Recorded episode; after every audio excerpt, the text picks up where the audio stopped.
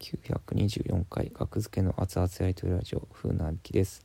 2023年4月の3日ラジオトークとアプリでお送りしております。午前1時28分です。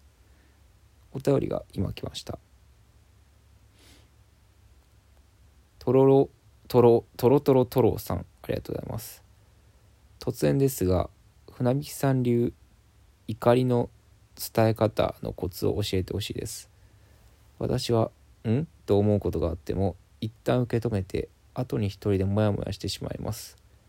怒った方が健全だと思うのですがうまく怒りを伝えられません。以前友人をカラオケに誘い相手の大学の駅で待っていた時時間になっても来ないので連絡すると友人は寝て授業を飛んでおり布団にいるとのことでした。今から来るかと聞くとどっちでもいいそっちが決めてという相手にあまりに悪意がないのでじゃあ来週にしようかと普通に話を続けてしまいました。またバイト先で予告や相談なく私だけ勝手に時間を減らされたり増やされたりしたシフトが出勤当日に一方的に張り出された時も事前にもらったシフトと違っている旨は伝えたのですが社員さんには変更点を逐一報告してくれる善意として受け取られてしまい憤っていることを伝えられませんでした。こんな時船引さんならどうしますか？ありがとうございます。トロトロトロですね。ありがとうございます。トロトロトロさん。はい。うん。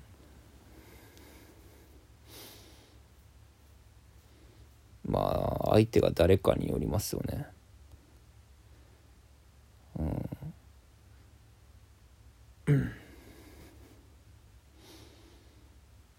まあ友人やったらむずいな。うんいや相方とかやったらね一応なんかコンビとして迷惑をかける人が出てきてしまうからゆくゆくねそういうこんなことをしてたらカラオケの時この小樽のカラオケみたいに。うん。そんなんそんなことしてたらゆくゆく迷惑かけることになるから注意したりとかやっぱ人によりますよね。どうでもいいどうでもいいというか別に友達ぐらいやったら確かに僕もまあムカつくけどまあもう遊ばんようにするかな。そんな人は。そっちに行くかな。ああこの人嫌やなって思って別にその人に怒りを伝えるとかもなくフェードアウトするかな。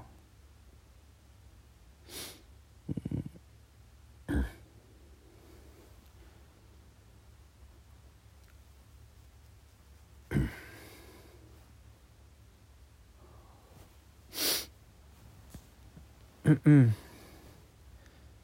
でバイトの方勝手にシフト時間を減らされたり増やされたりシフトが出勤当日に一方的に配された時。うん。こっちはバチバチ僕はやると思いますね。やってきたしバイト先で。バチバチというかあの理不尽なことをされたら僕バイト先で割と喧嘩してたんで。うん。そうですね。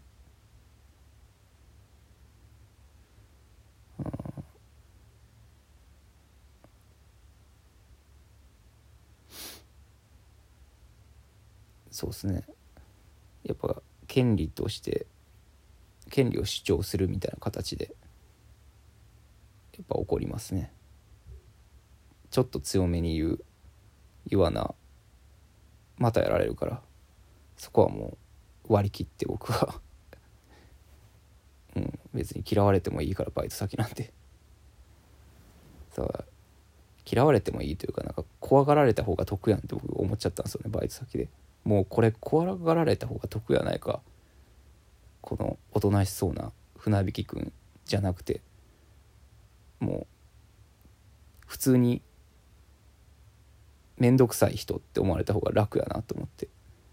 別に僕は僕の中で別にね筋は通ってるんやけどただ権利をね言ってるだけやから。例えば勇気を取る権利とか。うん。そういうところを向こうが間違ってることしてんのになんか責められた時とかはねやっぱり言いますよね僕は。うんまあ、そういうのが嫌でやめましたけどもバイトは。あ バイトもしたくないなっていう話になってもまあいいわ。えっ、ー、とで、えー、すいません船引さん流怒りの伝え方のコツ。伝え方ね。うん伝え方か。めんどくさいですからね喧嘩って。マジで、でも貯めて貯めてドーンで。ね。悲しい結果になることもあるからなほんま。むずいな。でも我慢し怒らんかったら舐められるしな。我慢して我慢して。ななんか落ち込むな。なんか。うん。落ち込みますよねこういう話ってなんか。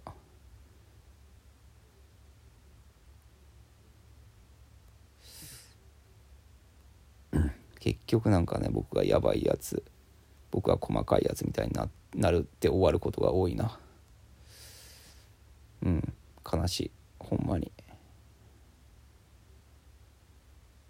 うん、そそれを言わしたのは誰やねんって思うわ僕は。これを言わしてるのは誰やねんっていう。でもそれも含めて船引きは細かいとかになるんでしょうね。それ言わせてるのはあんたやけどなっていう。まあまあ。なんか普通になんか。